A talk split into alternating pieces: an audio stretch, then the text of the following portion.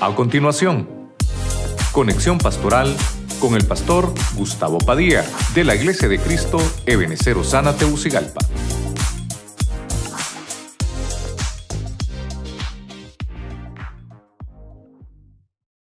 Pero si ahí les tenemos la chepia, verán en el versículo. Cuando usted lo tenga, dice amén. Amén. Bueno, leemos la palabra Colosenses 3:24 en el nombre del Padre, del Hijo y del Espíritu Santo. Recuerden que ustedes van a recibir la recompensa del Señor que Dios le prometió a su pueblo, pues ustedes son siervos de Cristo su Señor. ¿Cuántos dicen amén? Digan los servidores, digan amén. Amén. Entonces, quiero tratar de desarrollar siempre un tema de la recompensa, ¿verdad?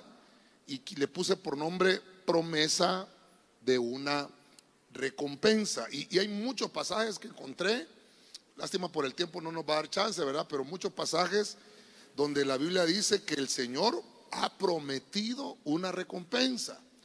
Y hoy vamos a tratar de, de verlo a la luz de la palabra. Señor, en el nombre de Jesús, te damos gracias, te bendecimos.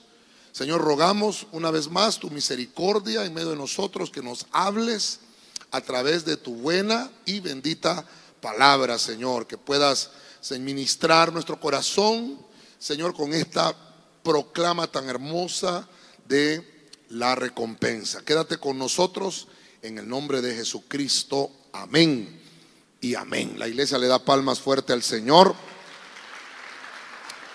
Gloria a Dios. Amén. Amén. Dígale al hermano que tiene a la par, Dios te prometió una recompensa. Amén. Vamos a ver, ¿qué le dijo el hermano? ¿Qué le dijo el hermano? Pues eres, eres, eres, eres, eres, le dijo. Cuando le voy a decir a cereje, ¿verdad? Bueno, mire, antes de, de que podamos leer, eh, la pastora creo que me va a asignar quién me da, porque yo creo que usted participe hoy. La Biblia nos enseña que la persona que hace lo malo recibe castigo, pero la persona que hace lo bueno recibe recompensa. El castigo es la recompensa de lo malo. Mire usted, eso es lo que, eso es lo que tenemos que diferenciar este año. El castigo es la recompensa de lo malo. Y obviamente hay muchos pasajes, le decía yo a principio de año, que hablan de que hay recompensa para lo malo. ¿verdad? Incluso la Biblia dice, de seguro ya tienen su recompensa, ¿verdad? Aquellos que, que les, aquellos fariseos que les gustaba orar en las esquinas de las plazas para que todo el mundo los viera. Les digo el Señor, ya tienen su recompensa. Su recompensa es que ellos querían ser vistos, ya fueron vistos, ¿verdad? Pero nosotros, hermano, no estamos esperando una recompensa humana, sino que estamos esperando una recompensa divina. Y la Biblia nos enseña en muchos versículos, tal vez no los voy a leer todos, pero hay muchos versículos donde dice que hay promesa del Señor para sus hijos. ¿Cuántos somos hijos de Dios aquí? Amén. Entonces, voy a entrar, vamos a ver, pastora, a quién nos asignamos acá, que me ayude con el primer punto. Luis Orellana. Ajá, vamos a ver, hermano Luis. Aquí está. No, tiene que venir acá. Este no es el baúl de los, aquel que decimos que va para el baúl. Véngase para acá. Uy, Dios santo, ya me voy a comprometer yo aquí, Dios mío. Mire, hermano, aquí ve. Punto uno. Este es el cofre de los tesoros. Vamos a ver. Los hermanos, usted lo tiene ahí, enseñe. Vamos a ver. Ajá. Entonces, Sí. vamos, sí, voy a ponerlo, voy a ponerlo yo acá y usted lo lee. Vamos a ver, léalo. Amén. Primera de Pedro 1:9, PSH. Para que obtengan la recompensa de su fe, que es la salvación de sus almas. Respecto a esta salvación, inquirirán los profetas cuando profetizaron, profetizaron de la gracia que ustedes les habría de ser dada. Gracias, hermano, gracias. Mire, ah, la recompensa de su fe, dice este, este primer pasaje. Ah, perdón, vamos a, lo vamos a poner acá. La recompensa de su fe. Cuando nosotros leemos en la Biblia de la fe, todos los pastores hemos predicado de la fe. No hay, yo creo que no hay predicador que no haya predicado de la fe. Pero le pongo el punto número uno de una promesa por la fe que nosotros tenemos, por la fe que nosotros aplicamos al Evangelio. Porque hay gente que le, aplica fe a un pichingo, hay gente que le aplica fe al dinero, a la quincena que recibe, ¿verdad? A fin de mes, qué sé yo. Hay gente que le pone fe a un medicamento, fíjese, a una pastilla, creo que hasta una se llama la milagrosa, ¿verdad, hermano? Y es la misma que diazepam, no. ¿Ah? Pero es que la milagrosa también, la diazepam, no. Acetaminofén es, ¿verdad? Dios santo. Entonces, hay gente que le pone fe a todo, hermano. Hasta la selección de fútbol, hermano. Yo creo que ahí es donde más fe le ponemos, ¿verdad? Pero, pero mire que el Señor nos habla de una fe distinta. Y dice la Biblia que esta fe tiene una, una recompensa que se llama salvación. ¿Y cómo podemos aplicar eso? Dice la Biblia que por la fe Noé construyó un arca para salvar a su familia. Entonces ahí encontramos la fe para salvar. Y podemos hablar mucho de eso. Incluso la Biblia dice que el padre de la fe es Abraham. Y eso lo he explicado muchas veces, de la fe como fruto.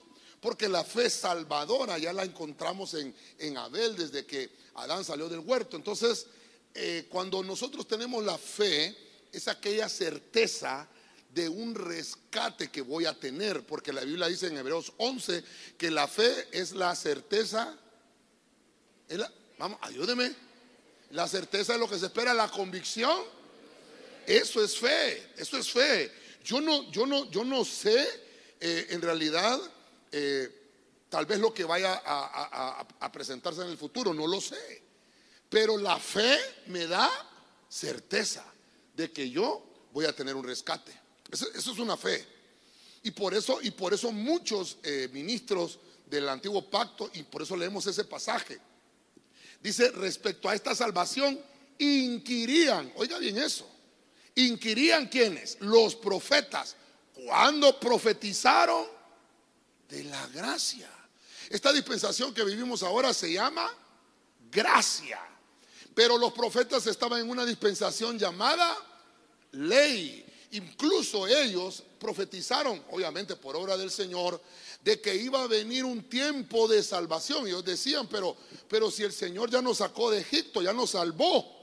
Sí, pero lo que estaban profetizando ellos era una gracia manifestada para un pueblo gentil que somos nosotros en el cual Dios iba a ser de dos pueblos, tanto de Israel como esos pueblos gentiles, iba a ser un solo pueblo porque el Señor había prometido salvación.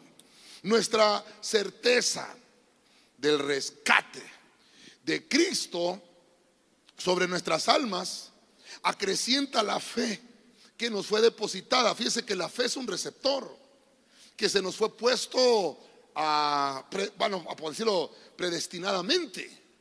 Todos, todos tenemos la fe salvadora, es el receptor con el que todos nacemos. Por eso es que cuando oímos un predicador, dice que la fe viene por viene por el oír. Cuando oímos un predicador hablar, eh, como que se nos hace que en algún lado hemos escuchado ese mensaje. Bueno, déjeme decirle que usted no tiene los años que dice tener, usted tiene más. Voltea a ver al de la par. Ni canas tiene, es viejísimo ese hombre. Esa mujer, ¡oh! esas garras de pata, ¿cómo es la cosa? ¿Garras de qué? De gallo que se les miran aquí, eso no es nada, hombre. ¿Sabe qué es lo que pasa? Que el alma nuestra es la que tiene bastante tiempo de existencia. Imagínense cómo se arruga el cuerpo, ¿verdad? Pero el cuerpo es una cosa, el cuerpo es el estuche, pero nuestra alma es, hermano, el alma es eterna. Lo que pasa es que nosotros vamos a decidir dónde va a pasar esa alma, en qué lugar. Pero nosotros predestinadamente se nos fue depositado en esa alma un receptor llamado fe.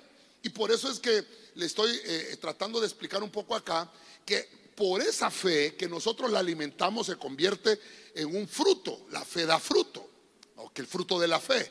Pero también ahora la iglesia recibe la fe como don del Espíritu. El don llamado fe demuestra la cercanía que yo tengo con el Señor. Pero la fe como fruto es obviamente aquella recompensa que recibo en esta tierra por haber sembrado fe, cosecho fe, Pero la mayor recompensa que voy a tener a esa fe es que el Señor me da salvación. Le da palmas fuerte al Rey de la Gloria. Amén. Manuel Ardón, Manuel Ardón. Manuel Ardón. Ardón. Vamos a ver, hermano Manuel. Viene volando el hermano, mire. Vamos, vamos a ver. Es que le hubiéramos puesto patines a los hermanos hoy, ¿va? No, hombre, se descalabran los dientes. No, vamos a ver, hermano. Este, este es el cofre de la recompensa, hermano. ¿Verdad? Amén, hermano. Este es el cofre de la recompensa. Vamos a ver. Dios santo. Vamos a ver, hermano. ¿Ese bien? Este. Sí. El billete de a 500. tiene que abrirlo. Tiene que abrirlo. Entonces, mire, vamos a ver, como estamos hablando, como estamos hablando de la promesa, la primera promesa es que vamos a tener salvación por la fe que nosotros profesamos. Número dos, vamos a ver, hermano Manuel, léame ahí el, el- el papelito. Sí. Dice aquí eh, el Salmo 91, 15. Ah, Cuando me llamen, yo les responderé. Estaré con ellos en medio de las dificultades. Los rescataré y los honraré. Los recompensaré con una larga vida y les daré salvación.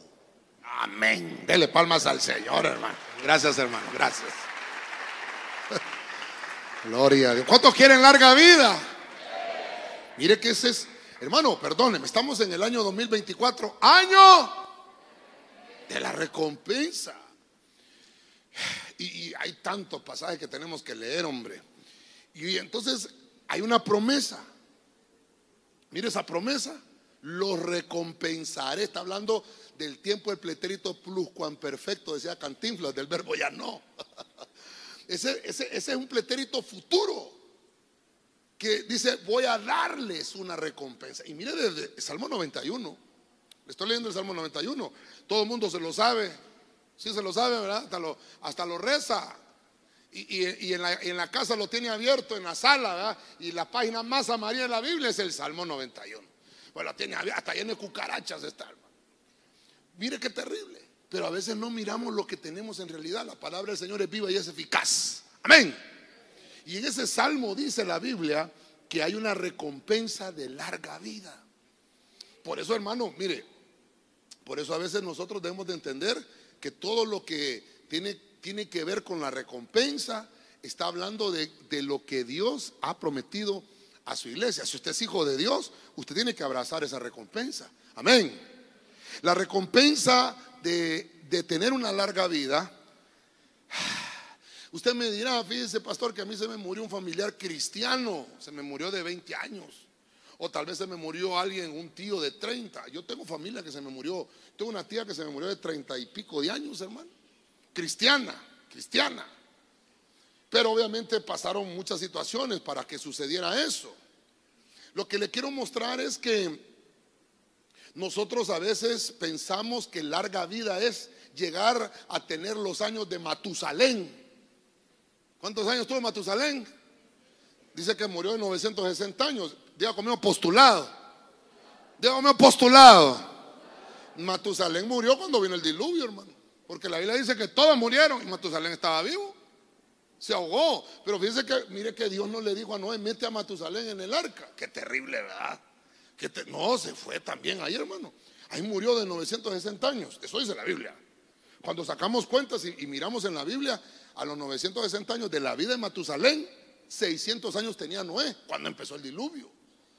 Ahora, ¿y cómo es eso que, y por qué si el Señor prometió larga vida, por qué hay cristianos que mueren temprana a temprana edad y son buenos? ¿A qué se refiere la, la Biblia decir larga vida? ¿Qué cree usted que sea larga vida?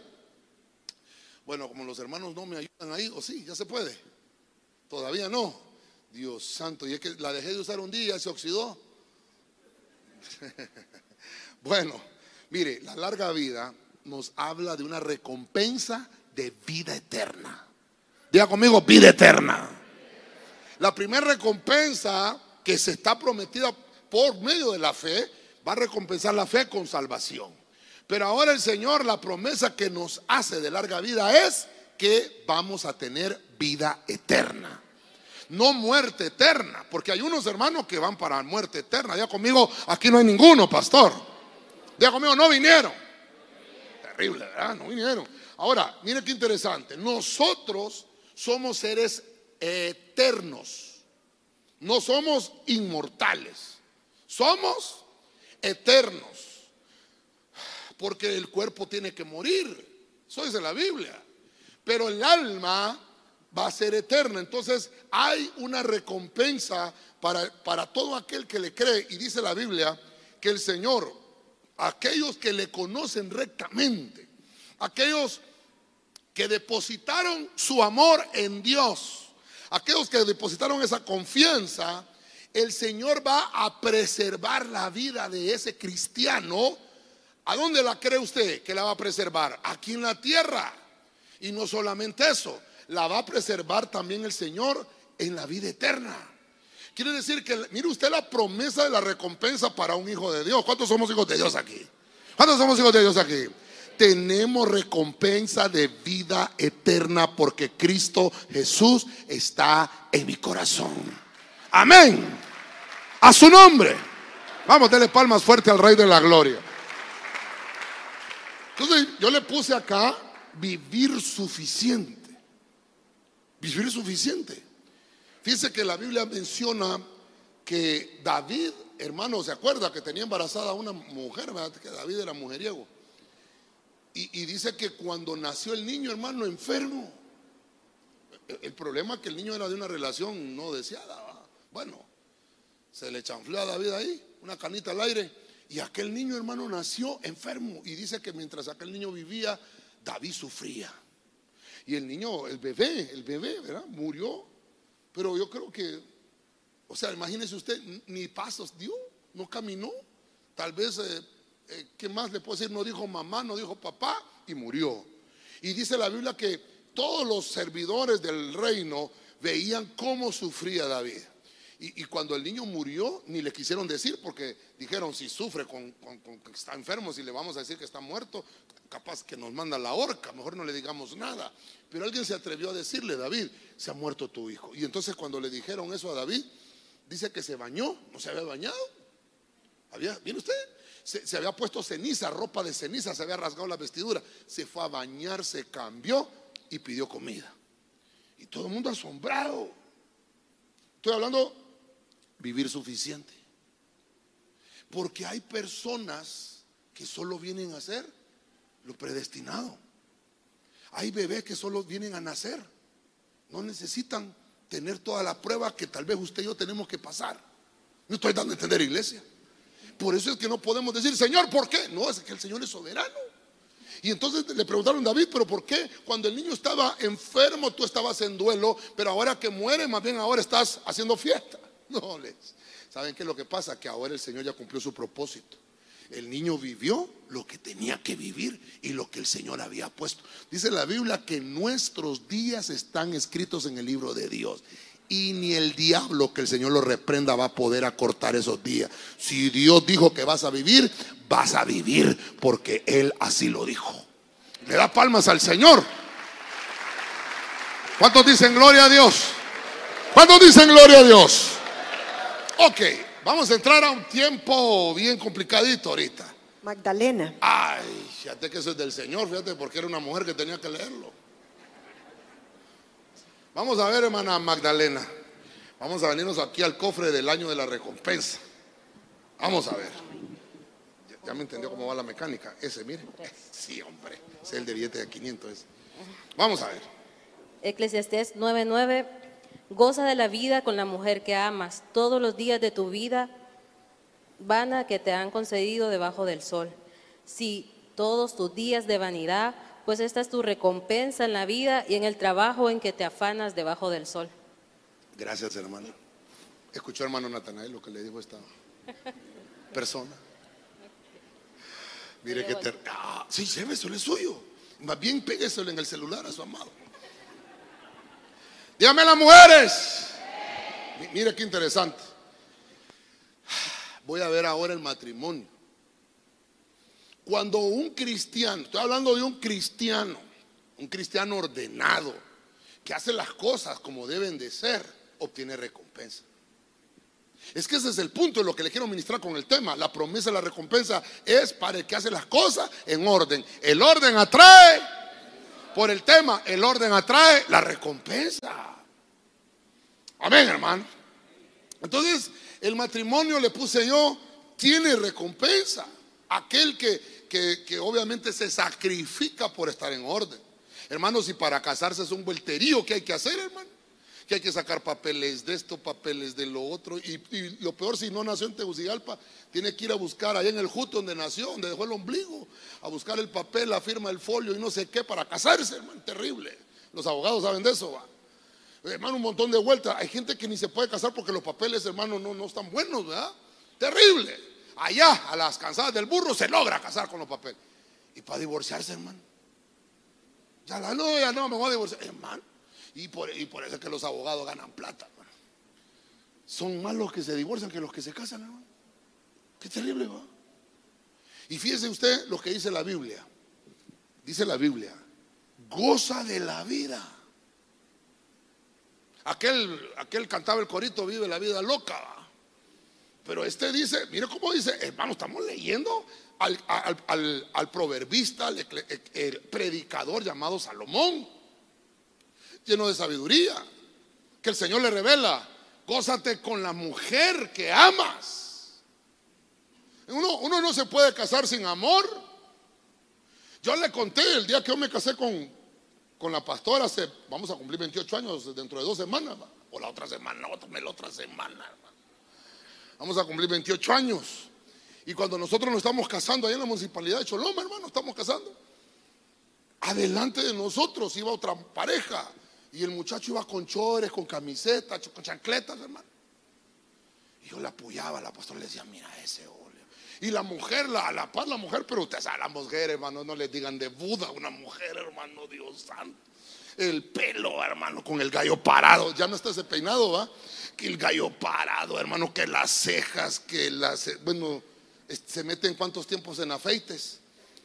Las pestañas, las cejas el, los aritos, los, los anillos, las uñas, que las extensiones de pelo, que los tacones, que la cartera le dé con los tacones.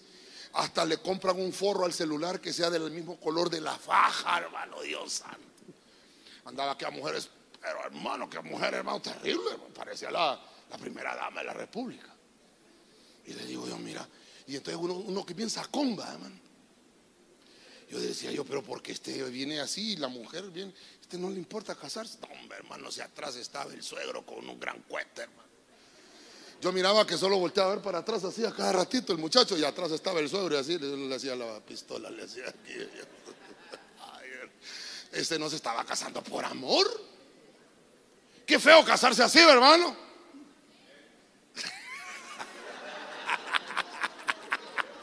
Terrible, ¿va? Qué feo, hermano. Es mejor, es mejor, hermano. Vea, es mejor bonito, hermano. Mire, mire lo que dice ahí. Dios te ha concedido días debajo del sol. Oigas, todos tus días, todos tus días de vanidad. Pero dice el Señor, esta es tu recompensa en la vida. Hermano, mire lo que dice la Biblia. Que el Señor te ha dado una mujer que te ame. Hermano, ese día que nos casamos con la pastora, dos cieguitos estaban casando. Yo dije, es que el amor es ciego. Hermano, yo le digo yo, si, si dos cieguitos se casan, ¿por qué no se casan nosotros, hombre? ¿Qué le cuesta? Dígame los solteros. Por eso está soltero. Mano, diga conmigo matrimonio. No voy a decir como aquel, que el matrimonio es como el demonio, que el Señor reprenda al diablo. El matrimonio tiene recompensa. Por eso le decía yo que los temas de los temas de, de, las recompensas hay de todo tipo que podemos hablar. Este, este sería un punto familiar. Entonces, ¿qué ¿cuál es la recompensa del matrimonio? Que vas a empezar a formar una familia. Yo no puedo formar una familia si no me caso.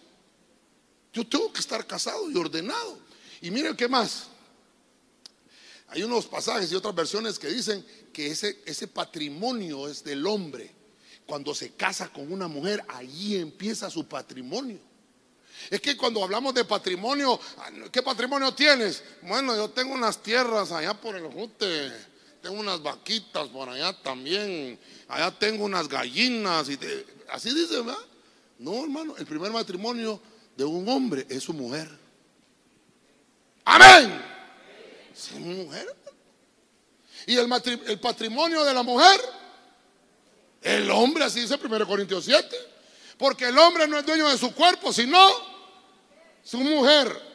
Y la mujer no es dueña de su cuerpo, sino el hombre. Dígame los hombres. Eh, si están despiertos de esto. Es que cuando uno está casado, la mujer le dice gritar porque si no en la casa me arreglo con vos. No, mentiras. No, mentiras. Mire qué terrible. El primer patrimonio del hombre es su esposa. Y por eso el Señor dice, gózate con ella. Ahora, ahora, ¿por qué le pongo acá? Este sí lo voy a leer yo. O no sé si lo, mejor que lo lea la pastora. Vamos a ver, pastora. Vamos a ver, pastora. Vamos a ver. Salmos 127.3. He aquí, herencia de Jehová son los hijos y una recompensa el fruto del vientre.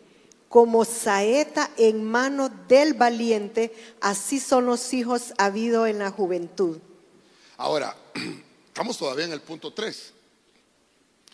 La familia es la recompensa de un matrimonio. Es lo primero. Yo le digo a usted, y se lo he enseñado en los temas de, la escuela del hogar, lo primero que debe de buscar un hombre es una mujer para formar una familia. Eso es lo primero. Pero el hogar, ¿cuándo se empieza a formar el hogar? Cuando nacen los hijos. Cuando nacen los hijos. Nosotros a veces decimos, ya formó hogar este, ¿verdad? ¿Cuántos hijos tiene? No, ninguno, solo se casó. Entonces no formó hogar, formó Familia. Formó familia. El hogar es cuando ya empiezan a nacer los hijos. Y mire lo que dice. Entonces, el patrimonio, el patrimonio de un hombre que es cabeza de hogar, primero es su esposa. Y después, sus hijos.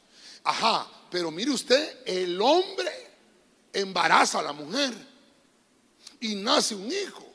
Y dice la Biblia, recompensa ahora para la mujer es el fruto del vientre. Pero ¿quién le embarazó? El hombre. En un matrimonio. ¿Me estoy dando a entender, iglesia?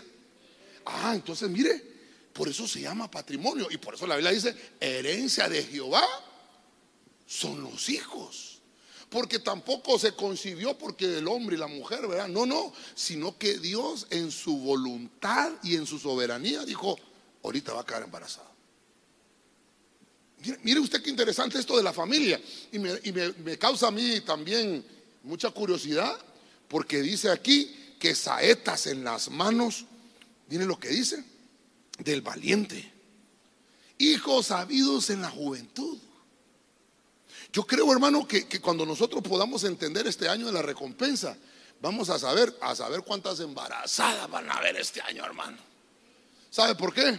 Porque el Hijo de Dios tiene promesa de recompensa. La promesa que viene de nuestro Padre Celestial allá arriba, que está allá sentado en su trono, trae un deleite peculiar sobre la tierra. Y ese deleite viene acompañado con paz y con tranquilidad, porque la abundancia que da el Señor no trae tristeza. La riqueza que da el Señor no trae tristeza. La bendición del Señor ministra paz y ministra tranquilidad. Si usted lo cree, déselo fuerte al rey. A su nombre. Amén. Mano Nelson. Vamos a ver. Hace aquí lo tengo cerquita, hombre.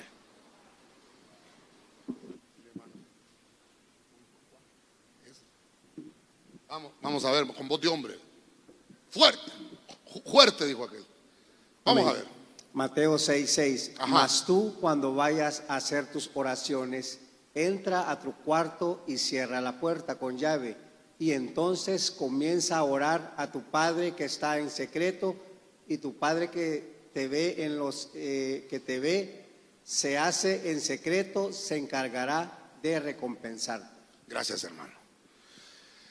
Mire, para que vayamos entrando aquí nosotros en autos también. Mire, tenemos acá, eh, hemos hablado de la fe, tiene una recompensa que es la salvación. Larga vida ministrada de parte del Señor sobre nosotros es que voy a vivir lo suficiente, lo que Dios dijo que voy a vivir aquí en la tierra. Pero yo tengo garantizada la vida eterna. O sea que lo voy a vivir en paz en el cielo. Ahora, el matrimonio es otra, eh, es otra situación dentro de la Biblia que tiene recompensa, que la familia. Uno que se case es para tener familia. Y dice la Biblia que es el patrimonio del hombre. En el punto 4, entonces ahora miro algo interesante. Y vamos a salirnos un poquito de la familia. Y ahora dice que viene la oración. Diga conmigo oración. Mire, ni le pregunto a cuánto les gusta orar, porque yo sé que un montón van a levantar la mano, pero yo creo que no. Y a usted, pastor, tampoco. Hermano, perdóneme, al cuerpo no le gusta orar. ¿Cuántas veces? Ni le pregunto cuánto ora. No, pastor, yo oro tres veces al día como oraba Daniel. Ajá, desayuno, almuerzo y cena. Cada vez que va a desayunar, ora, va, gracias Señor por los alimentos. Ya estuvo. Él ya hizo la el primer eh, tirito en la mañana, ¿va? ¿no? Y en el segundo, en el almuerzo, gracias Señor por estos alimentos. Amén. Y ya estuvo, segundo, ya oré. Así pensamos nosotros que no, hermano. No, no. Mire, la Biblia dice que tienes que entrar en tu cuarto. Hay un cuarto donde tú entras y cierras la puerta. Miren qué interesante esto. Y entonces le echa llave, dice, para que nadie te moleste que nadie te moleste. Una vez, hermano. Ay, Señor. Ya como no me molesta, pastor. Una vez en una iglesia, hermano, aquí por, aquí por el barrio La Hoya, una iglesia que iba yo. En la, iglesia uno llegaba y en el altar, hermano, no sé cuántos se acuerdan de esa costumbre, en el altar aquel montón de gente orando antes del culto. Y entonces ese pastor, yo tenía como unos 13, 12 años tenía yo un hermano ahí se quedó. Empezó el culto y el hermano ahí, Empezó a predicar el pastor y el hermano ahí. Y el pastor hasta le dijo, mírenme, miren ese hombre. Y aquel hermano ahí, una gran regañada nos dio, hermano. Ese hombre sí sabe a qué viene uno a la iglesia. Y, empezó, y cuando dijo, ¿a dónde se amén, amén? Y se despertó, el hermano, ah", dijo, dormido estaba, hermano. Yo decía, yo estaba ahí, hermano, uno de cipote. Y el pastor quedó avergonzado, va poniendo de ejemplo a uno que se había dormido. Es que mire, a veces hasta por eso es que uno dice, yo, voy a orar para, que me duela. Yo me voy a, hincar y voy a poner dos chapas de Coca-Cola y allí para que me... No, hermano, si es que la Biblia habla de orar hincado, parado, cerrado los ojos, sí, pero y los ojos abiertos también. Si la Biblia dice que cuando el Señor oró por los alimentos, dice, tomó la, canasta de los panes, ¿verdad? Y levantó sus ojos al cielo y dijo, gracias. Abrió los ojos, hermano. voy a orar. Sí, sí. Y socamos los ojos, hermano. Yo no digo que no, pues, pero es que a veces somos muy místicos. Puede usted orar en la cama, hermano. Así dice el Salmo 4. Ahora, mire usted, hay una recompensa en la oración. Dice la Biblia que si tú haces eso, vas a recibir recompensa. Estoy hablando de recompensa. Estoy hablando de las cosas que debemos hacer y vamos a obtener una recompensa. Si aplico fe, obtengo recompensa. En mi vida, tengo recompensa. Si me caso, tengo recompensa. Y si oro, también tengo recompensa. Entonces la Biblia dice que la petición es contestada. Mire lo que dice el pasaje. Entonces comienza a orar a su padre que está en lo secreto. Y le va a recompensar. Esta versión dice que el Señor se va a encargar. Pero hay otras versiones, creo que la que usted maneja, la Reina Valera 60, dice, y el Señor te recompensará en público. Entonces, ¿a dónde, ¿a dónde va a cosechar uno la recompensa de la oración? En público. Pero ¿cómo así? Ah, porque oró en secreto. Si usted ora en secreto, tiene recompensa en público. ¿Se da cuenta? Mire, acabamos de pasar el año de reconocimiento, ¿va? El año pasado fue. Y hay un montón que decían, ay, este año el reconocimiento, hoy me reconocen de pastor. ¿Ah? Hoy me reconocen de salmista. ¿Ah? Título, ahí está. ¿Y qué pasó? Terminó el año del reconocimiento y nunca me dieron. Sí, porque no buscaste en lo secreto. Entonces la recompensa va acompañada con el reconocimiento. ¿Cómo es usted en, la intimidad con Dios? ¿Cómo es? ¿Cómo es? Porque eso lo va a recompensar el Señor en público. Entonces, ¿cuál es la recompensa? Una petición contestada.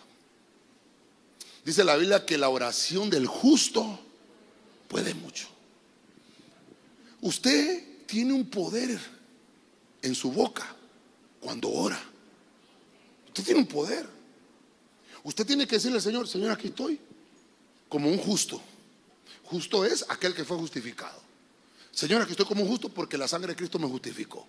Y ahora, Señor, vengo a pedirte. Pero no voy a cantar el corito, Vengo a pedirte de rodillas. Mejor ni canto porque un montón de ustedes se acuerdan de un montón de cosas. Hasta bailaba en un cuadrito así, hermano. Dios. Hermano, usted tiene un poder en esos labios para pedirle al Señor y el Señor se va a encargar de contestarlo.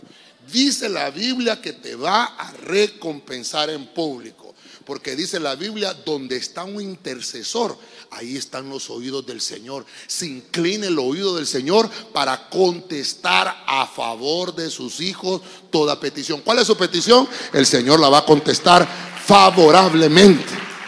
Déselo fuerte al Señor. Mire que hasta la oración tiene recompensa. Yo bendigo a los hermanos del escuadrón de intercesión. Yo los bendigo. Yo, ya conmigo no me molesta, pastor. A mí cuando me preguntan cuántas ovejas tenés, bueno, las ovejas no son mías para empezar, son del Señor, ¿verdad? pero las que me toca pastorear son los que vienen en intercesión. ¿Y por qué, pastor? Eh, ¿A quién le gusta orar? Es que a nosotros nos gusta venir a la iglesia, pero eh, ¿quién va a predicar? Lo primero que preguntamos, ¿quién va a cantar? Ah, va a cantar esa hermana. Esa hermana, esa hermana canta puro sapo. La hermana dice, per, per, per, per, per. Y las coristas dicen, a ver, a ver, a ver, a ver, a ver. No. No, no. A mí me gusta cuando dirige, cuando dirige Shakira. Vamos a ver. Ah, terrible, va. No, no, hombre el culto también se hace al Señor cuando intercedemos. Mira lo que dice la Biblia. Hay recompensa para el intercesor. El que viene acá los miércoles a orar. Ah, hermano. Si se saltó a saber cuántos, cuántos semáforos en rojo se pasó para llegar temprano, hermano. Ese no va a tener recompensa, le va a salir una, una multa. Pero, hermano, mire qué terrible. ¿Sabe qué dice el Señor? El Señor, mire el sacrificio cuando usted viene a la iglesia. Todo lo que hizo. Hermano, yo no sé si usted cuando se está listando para venir a la iglesia, todo le sale bien. ¿Ah? ¿Cuántos dicen amén? Mire, lo primero es que usted se está bañando y cuando pone el pie, ¡pum! Se golpea en el dedo en el, en el dedo muy chiquito. Y usted dice, Padre Abraham, Isaac y Jacob. y sale con el dedo todo pando así, Señor, ayúdame, Padre. Ya le va a poner, dice la hermana, las sandalias que me va a poner con los dedos abiertos. Me tengo que ir con unos cerrados para que Hermano. Y, después, hermano, que los hijos, ¿verdad? Y que los hipotes y que el niño y Dios santo. Terrible. Se monta el carro punchado. Y, y hermano, dice que el enemigo trata de desanimarlo. ¿Sabe por qué? Porque en la casa del Señor hay recompensa. Dice la Biblia, mi casa será llamada. Entonces no solamente, se imagina usted, si hay una recompensa en lo, en lo secreto, ¿cómo será esa recompensa del, intercesor, porque también hay recompensa. Ay, hermano, yo, me admiro hermanos que llegan a la iglesia atravesando un montón de situaciones complicadas. Vienen de trabajar. Vienen de trabajar todo el día con un jefe, con un faraón de jefe, que los latiga todo el día. Y así vienen a la iglesia y a orar por el jefe. Bendice a mi jefe, Señor o te lo llevas o te lo mando. Es terrible, ¿verdad? Y el Señor está, este sí quiere de verdad, este sí sabe. Y entonces le dice a los ángeles el Señor, Ángel, toma, toma ahí nota de este. anda a bendecirlo. Dale la recompensa. Y hay gente, hermano, hay gente en la iglesia que se desanima. ¿Y por qué, hermano, ya no viene? ¿Qué pasó? Ah, no, pastores, que vea cómo yo voy y nunca me contesta el Señor. Pero es que usted lo hace, entonces, ¿para qué? Para que lo vean. No, tiene que ser un deleite. ¿Sabe qué decía David? Yo me alegré con los que me decían, a la casa de Jehová iremos. Solamente que te diga alguien, hermano, ¿vas a ir a la iglesia? No, no, hombre, que no. Y es cristiano ese. No, ese no se alegra. Ese no se alegra. Dice que el Señor se va a encargar de bendecir al que ora, al que intercede. Mire, nuestra oración siempre obtiene respuesta. ¿Usted lo cree? Siempre. En el secreto del Señor, usted pone esa petición. Y el Señor sabe de qué se encarga cuando ve su sacrificio, de dar una recompensa con un juicio favorable. Todo lo que usted pida según la voluntad del Señor le va a ser contestado favorablemente. Si usted lo cree, le da fuertes palmas al Rey de la Gloria. Amén. Elba Hernández.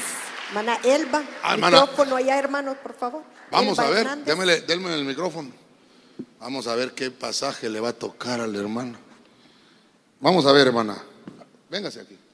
Tiene que sacar, o, lee, no, si lee esa letra, va. Aquí, pero también, mira a ver si es el mismo. ¿Sí?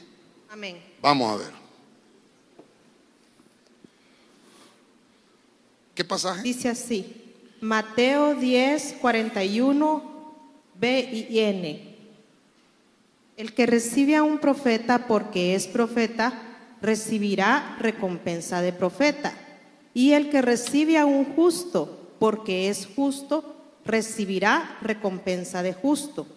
Cualquiera que le da a uno de estos pequeñitos un vaso de agua fría solamente, porque es mi discípulo, en verdad les digo, que jamás perderá su recompensa. Gracias, Amén. hermano. Gracias, hermano. Hermanos, mire, esa, esa, esa versión BIN es versión israelita nazarena. Es esa versión. Me llamó, me llamó mucho la atención porque hay varios elementos. Lo subrayé cuando dice recibirá recompensa de profeta. Mire. Y dice, y después dice, y cuando el, el que recibe a un justo, ¿por qué justo? Ese va a recibir recompensa de justo. O sea, hay una medida de recompensa. Porque ¿cómo ayudamos nosotros? ¿O cómo es nuestro servicio? ¿A quién le prestamos el servicio? Entonces, si aplicamos esa, fórmula que está ahí, si yo sirvo a un profeta, recibo la, dice ahí, la recompensa. Entonces, ah, mire cuántos temas hay que estudiar ahí. La recompensa ministerial. La recompensa de un ministerio. Bueno, para empezar, me recuerdo de, de Elías, ¿se recuerda? Que aquella mujer, la tsunamita, le tenía una, una habitación y dice que lo trataba bien. Y entonces dijo, le dijo eh, Eliseo al servidor, ¿verdad? ¿Qué es, lo que, ¿Qué es lo que esta mujer le hace falta? Le dice, averiguar, porque esta mujer, ¿cómo, ¿cómo me ha bendecido? Yo quiero orar por ella y mire, que recompensa, que reciba, perdón, que reciba la recompensa de profeta. Y el servidor le dijo, ella no tiene hijos. Ella no tiene hijos, está casada. Ya tiene una familia con su esposo, pero no tiene hogar. Y entonces oró el, hermano Eliseo y le dijo, le dijo a, la mujer, dentro de un año cuando yo regrese vas a estar chineando un niño. No, le digo a la mujer, no me diga eso, que solo por quedar bien. No, no, no. Vas a recibir tu recompensa. Mire, ahora entiendo ese pasaje. Estoy leyendo el Evangelio, lo que Cristo está diciendo. Porque me has servido. Porque dice la Biblia, si le hace a uno de estos pequeñitos, a mí me lo hace.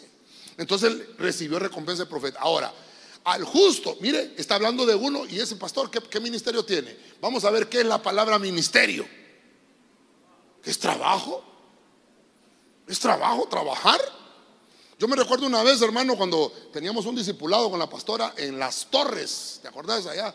En Choloma, hermano, se llama Las Torres, hermano, porque en unos cerros y arriba estaban las torres de alta tensión. Y hermano, ahí subíamos en unos discipulados, a veces lloviendo, hermano, los sábados. Nos llenábamos de lodo, hermano, terrible. Llegábamos a las 2 de la tarde los sábados, de 2 a 6 invitábamos a todos los vecinos de la par. Tomábamos café como 25 veces, ¿va? Por eso es que no crea que esta pasa así de gratis, hermano. Así ha sido siembra, cosecha, ¿verdad? Y hermano, a las 7 el culto. Ahí teníamos el discipulado.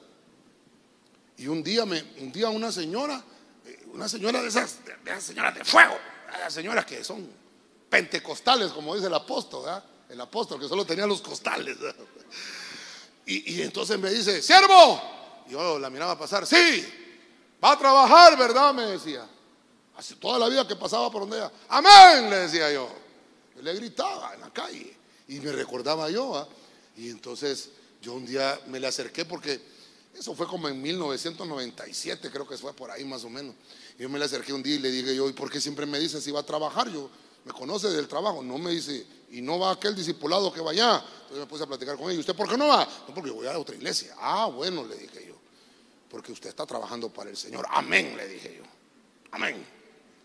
Pero es cierto. No es cierto que su servicio en la casa del Señor es un ministerio. Es trabajo. Cuesta, cuesta. Y entonces dice el Señor, ah, si no lo tengo, no lo tengo acá desarrollado, va a recibir entonces una recompensa. Aquel ministerio. ¿Qué ministerio tiene usted en su mano? ¿Qué trabajo? ¿Qué trabajo tiene? Entonces viene el Señor y dice, te voy a recompensar tu servicio. Voy a darte según tu medida de amor. Y por eso hoy que va a encontrar usted hermanos hiper ultra recontra bendecidos. Porque aman no el servicio, al Señor. Ah, mire, Dios mío, no me molesto, pastor.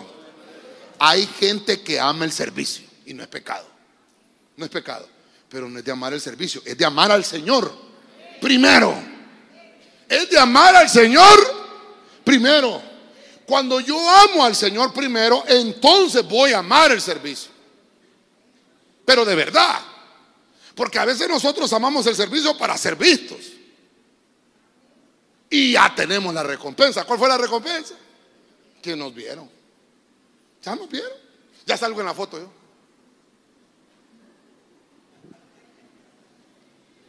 Ya tú.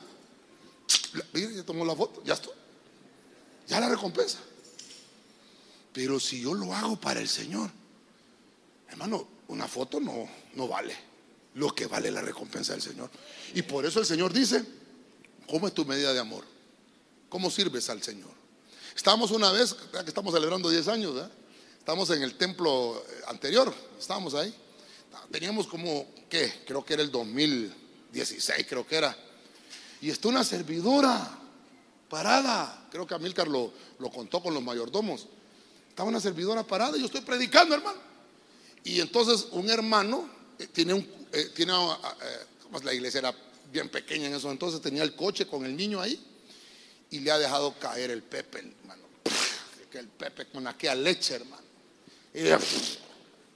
Y, entonces la servidora, estaba la hermana ahí, y sale corriendo la hermana. Yo la miro, sale corriendo. Al rato venía con el trapeador, hermano. Solo le eliminaba el pelo, la hermana así venía corriendo. Y le lleva el trapeador. Aquí está, hermano, póngase a trapear porque si no lo va a regañar el pastor. Y yo, ¿cómo le voy a ¿Por qué lo voy a regañar yo?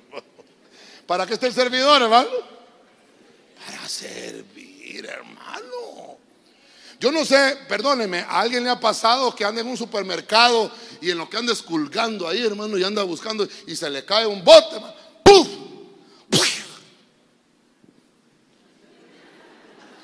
De ahí solo se oye, ¿va? Servicio de limpieza, presentes en el pasillo 25. Allá llegan, ¿verdad? Allá llegan. Y lo van a regañar a ustedes. O le cobran el bote. Así, de repente, ahí están las cámaras.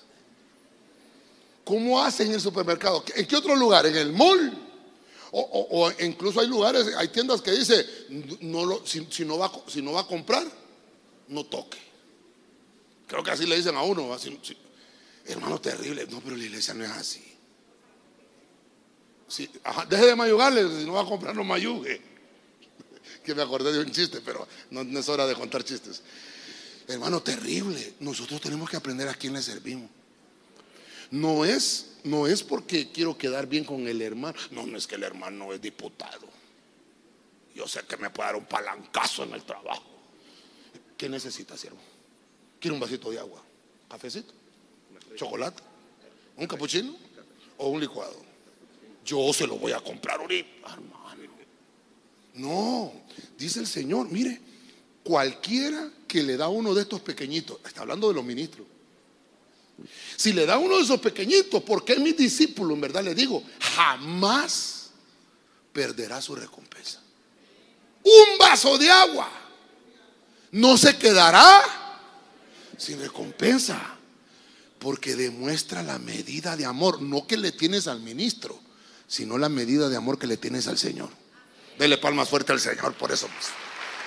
A su nombre. Gloria a Dios. Entonces, dígale al hermano que tiene la par, pues ayúdame a ministrarlo desde ahorita. Dígale, tu medida de amor será medida, así valga la redundancia, ¿va? Cómo atiendas a los demás. Así te van, hermano, así te miden. ¿Cómo trata al hermano en la par?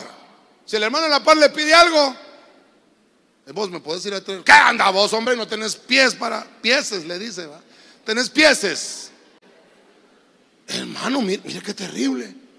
Entonces, nuestro amor será medido de la manera que nosotros tratamos a los, a los demás. Entonces, mire, Dios va a tomar las buenas obras que hagas y también las que no haces, como que se las haces a Él mismo.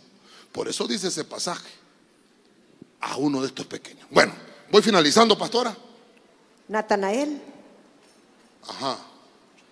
Punto 6, ¿verdad? Vamos a ver, hermano. Natanael, desde, desde, que te vi en la higuera, Natanael. Ese, ¿eh? Este. No, no, este, este es. ¿Qué pasa? Ya no miras ahí. Vamos a ver, Natanael. No, vamos a ver.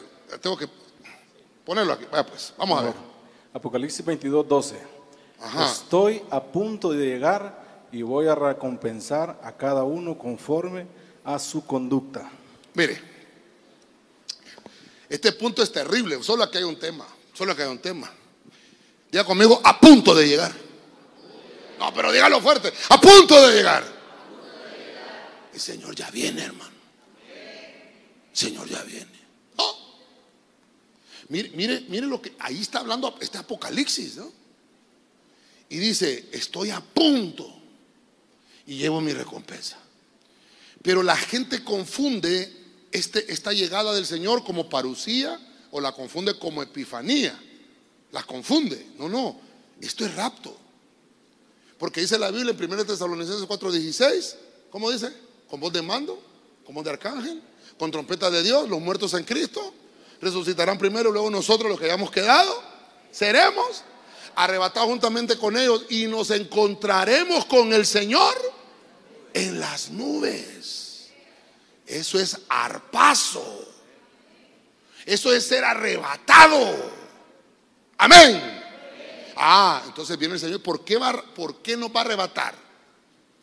Porque dice que arrebatar es ser llevado con violencia. ¿Por qué? Porque eso es recompensa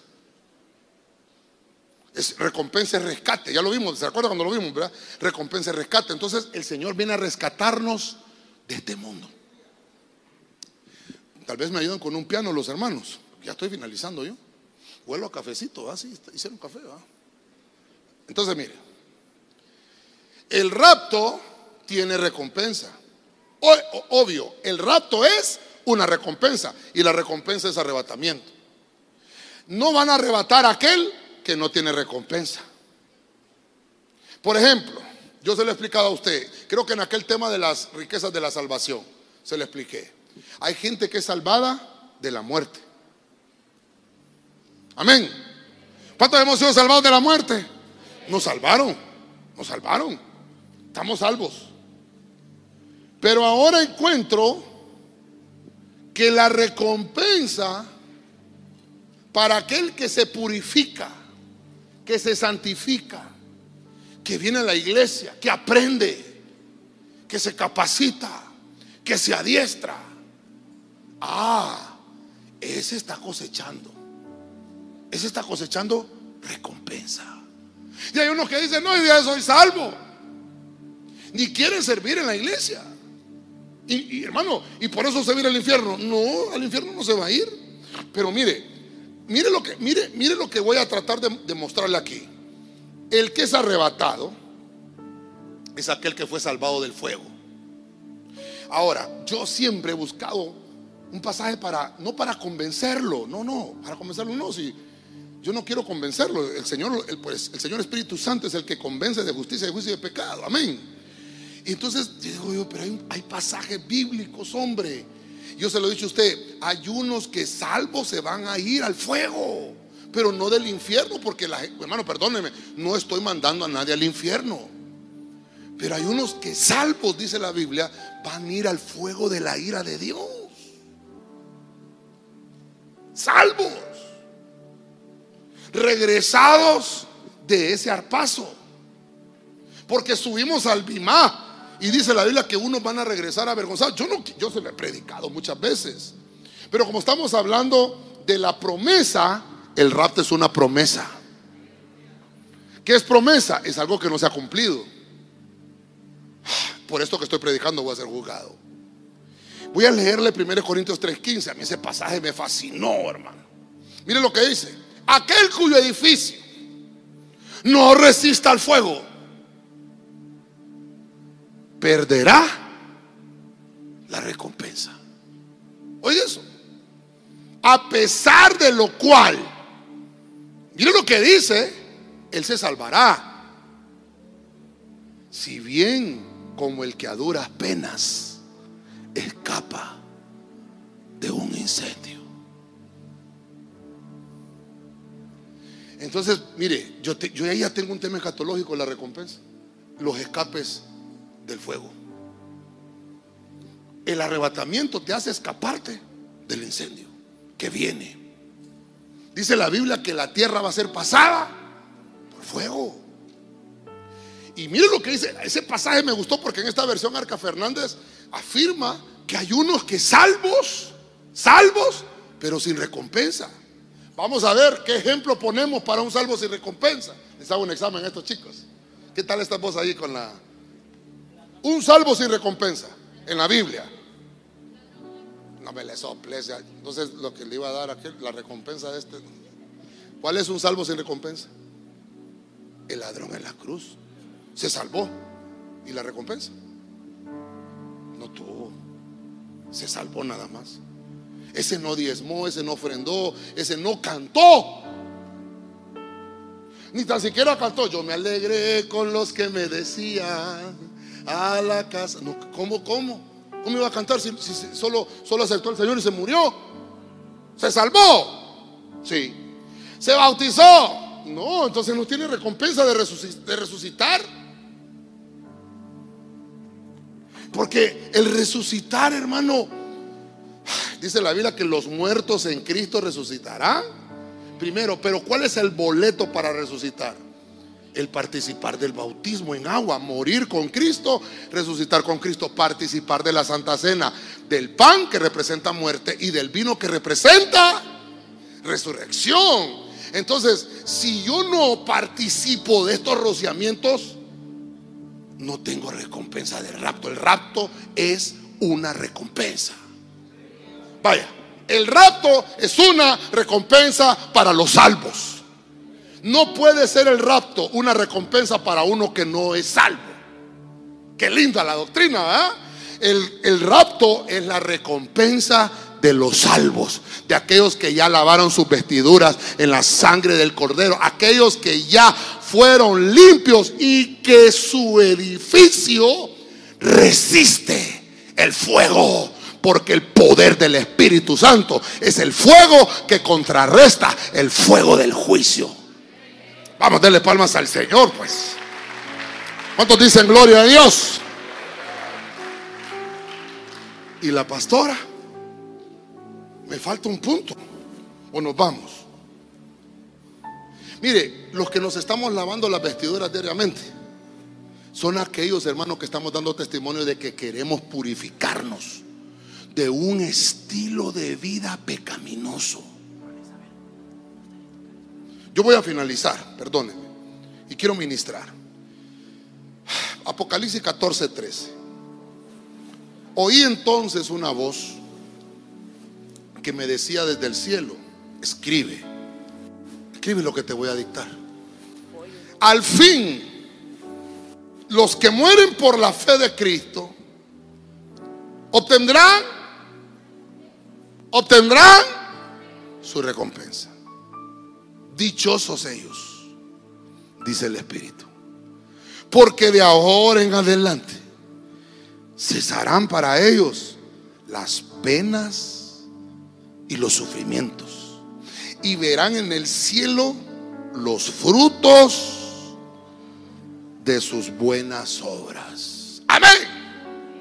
Entonces, aquí hay una recompensa. Quiere decir que hay un consuelo. El consuelo es una recompensa. Cuando hablamos de consuelo, la palabra que se utiliza en la Biblia para decir consuelo es paracletos. Y Cristo oró. Cristo oró porque Cristo es consolador. Amén, hermanos. Cristo es paracleto. Pero viene y el Señor les enseñó a sus discípulos y les dijo, les conviene que yo me vaya. Porque si yo no me voy, entonces no vendrá el otro consolador. ¿Quién es? El Espíritu Santo. Entonces dice la Biblia que Cristo ascendió y hermano, diez días después, en el aposento alto, dice que se le repartió como lenguas de fuego aquellos 120. Aquellos 120. Y entonces hubo una recompensa. Y por eso, dice, sabe, sabe, mire, es que cesa el sufrimiento. El consuelo hace cesar el sufrimiento. Porque tú obtuviste fructificación. Mire, mire, voy a, perdone, yo sé que ya sé que el piano ya está sonando, pero me soportan, si de todas maneras hoy es sábado, hombre. Mire, ve, esta palabra, fructificación, esta palabra, es lo que nosotros vamos a cosechar de lo que sembramos en la tierra. ¿Por qué viene el Señor? ¿Por dones o por frutos? ¿Por qué? Porque los dones allá en el cielo no se van a ocupar. Los dones es para usarlos aquí en la tierra. Pero el fruto, mire, el fruto se, se utiliza aquí y también sirve allá. Mire lo interesante. El fruto que da un cristiano es el, producto del servicio, el producto de su, de su vida espiritual aquí en la tierra. Va produciendo frutos. Y los dones del Espíritu es la cercanía que yo estoy teniendo con Dios. Y dependiendo de esa cercanía con Dios, entonces el Espíritu Santo me usa. Me usa en dones, por ejemplo, la palabra de profecía, la palabra de ciencia, la palabra de profética, la palabra de profecía, perdón. Me usa en la fe, me usa en los milagros, en diversos géneros de lengua, qué sé yo. Pero perdóneme, si la Biblia dice que el Señor utilizó una burra para hablar, para profetizar. Incluso cuando el Señor entró y, dice que los jóvenes gritaban, Osana, Osana en las alturas. Y dice la Biblia que, que los callaban. No, no, no griten, no digan eso. Y dijo el Señor, si los callan, las piedras van a hablar. Entonces, los dones son hermosos. ¿Cuántos dicen amén a eso? Pero los dones se van a acabar aquí en la tierra. Los dones a veces tapan nuestra inmadurez espiritual. Porque nosotros cuando miramos a alguien que está siendo usado por un don, decimos, ¡oh! ¿Cómo lo usa el Señor? Terrible, ¿verdad? Sí, yo he visto que hasta, hasta bolos ha utilizado el Señor, hermano, bolitos, emborrachos, para decirnos alguna palabra. Imagínense, hermano, si es que el Señor usa lo que Él quiera usar.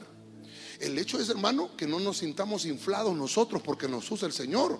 Porque la Biblia dice que Él ha puesto este tesoro en vasos de barro. Lo que está dentro de nosotros es el Espíritu Santo. Eso es lo valioso. Eso es lo valioso. Nosotros, hermano, tal vez dice que éramos, éramos viles y dice que éramos menospreciados. Pero vino el Señor y tuvo misericordia de nosotros y nos ha rescatado. Y ahora valemos la sangre preciosa de Cristo Jesús. Con fuerza déselo al Rey de la Gloria. Aleluya. Quiero que se ponga de pie. Quiero que se ponga de pie. El tiempo se me acabó. Todos los sufrimientos, todas las penas, todas las angustias que estemos pasando aquí en la tierra van a llegar a su fin, no van a ser para siempre. Y nuestras obras recibirán la merecida recompensa entregada por nuestro Señor. Yo quisiera orar para ministrar esta, esta palabra. Cuando el Señor nos dejó en su palabra que va a enviar su recompensa, es una promesa. Es una promesa que va a venir. Tal vez no la estamos disfrutando ahorita, pero hermano, muy pronto. Aquel corazón dice, ya viene la recompensa, ya no voy a llorar, tengo a Cristo en mi vida, por eso voy a escalar. Mire qué interesante. Dios está interesado en entregarnos la recompensa. Falta poco, dice el Señor. Falta poco ya. Ya voy a llegar. Ya voy a llegar a entregarte lo que te corresponde. El Señor viene a darnos esa recompensa.